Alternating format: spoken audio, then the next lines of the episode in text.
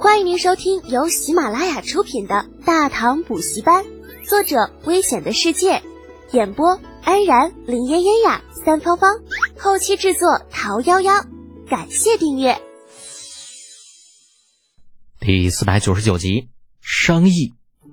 砰的一声，酒杯重重落下，柏林崔氏家主长叹一声：“哎呀，没想到啊，没想到！你们说，这王兄怎么就就去了齐州呢？哎，这不是把我们几家闪得好苦啊！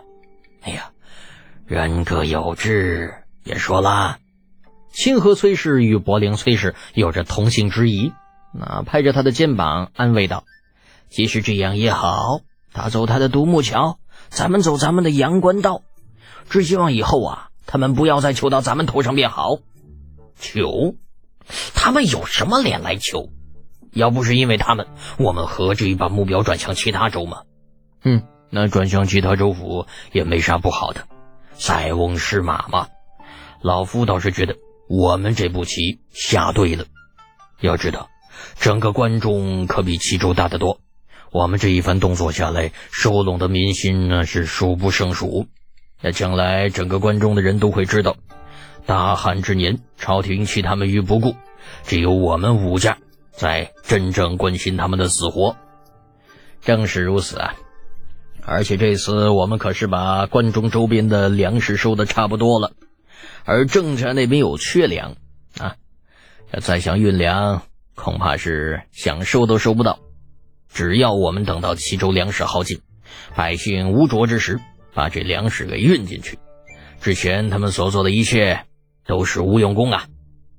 酒桌之上，一群人议论纷纷，兴致勃勃地讨论着如何针对齐州，针对李浩。至于百姓的死活，根本就没有被他们放在心上。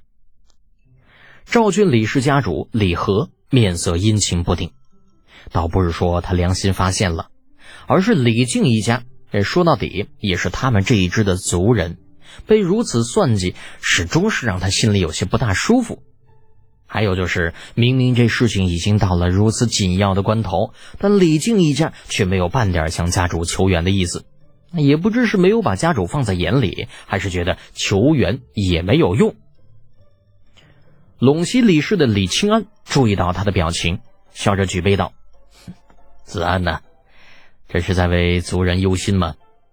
李和李子安拱拱手，苦笑道：“哎呀，家门不幸，让清安兄见笑了。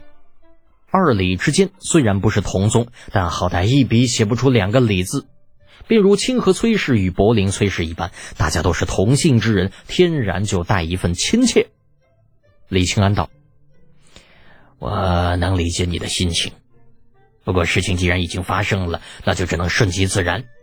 得见那孩子毕竟还年轻嘛，吃一点苦，受点挫折，对他只有好处。”李和点点头。就事情到了现在这个地步，他还能说些什么呢？最开始的时候，最多也只是利益之争，可是不知怎么搞的，弄来弄去，变成了义气和颜面之争。那到了这个地步，不管是武家还是李靖、郑王两家也罢，谁都没有退路，只能像李清安说的那样顺其自然。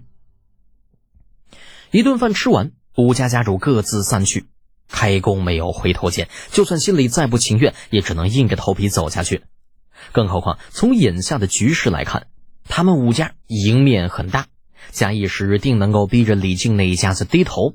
而到时候把李家那小子搓扁捏圆，还不是一句话的事情吗？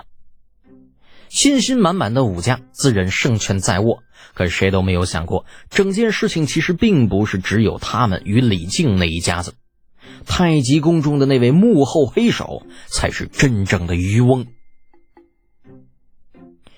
李二看着许久不见踪影的儿子，放下手中的棋谱，慢声问道：“太子。”可是你那个不靠谱的侍读来信了？是的，父皇。李承前郁闷的低下头。不靠谱的侍读，说的还真不错。就那家伙，好像从来就没有尽过一个太子侍读的义务，亏自己还总是惦记他。这个混蛋，难道就不能让自己省点心吗？李二摆摆手，示意身边伺候的工人退下，待没有碍眼之人之后，才继续道：“说说吧，那小子想要干什么？”回父皇，李德简的意思是想让孩儿出面，嗯，替他在泉州那边购买一批粮食，数量不需太多，五十万担足矣。什么？在泉州购粮？李二坐直了身体。身为一国之君。只要在大唐发生的事情，很少能够瞒得过他。李浩在齐州干了什么？宋州又发生了什么？五大世家全力收购关中周边的粮食，一桩桩、一件件，全都在他的掌控当中。只是他怎么也想不通，李浩要在泉州收粮的意义在哪里？泉州已经属于岭南地界了，这距离关中不下数千里，在那边收粮，是。就那边粮食的确不贵，可距离远呢，数千里地，你拿什么运呢？这走陆路，只怕还没等到地方呢，那点粮食就被吃光了，救灾就跟扯淡差不多。哼！李承前这个时候也露出疑惑的表情，万分不解的说道：“是的，而且，而且什么？别吞吞吐吐的。”李承前缩了缩脖子，龇牙咧嘴的，哼哼唧唧的。呃，父皇，您相信有人能提前半个月预知什么时候下雨吗？李二没有想到，这家伙等了半天，等来这么一句，当下勃然大怒：“你胡说八道！你说的那是神仙，这种莫名其妙的问题以后少问，还不快说！而且什么？好吧，既然老头子也不相信，那就说明不是我的问题了。”李承前舔舔微干的嘴唇，强撑着说道。呃，父皇，德简在信里说了，半个月之后将有一场大雨，很大的雨，弄不好会有洪灾。李二嘴角抽了抽，你要早这么说，那我不就信了吗？眼下谁不知道袁天罡这会儿就在齐州呢，就守着那老神棍，弄不好那臭小子还真能提前知道点什么。逆子，你怎么不早说？刹那间的领悟让李二同志有些上头，对着门外道：“来人！”速召长孙无忌、杜如晦、冯玄龄。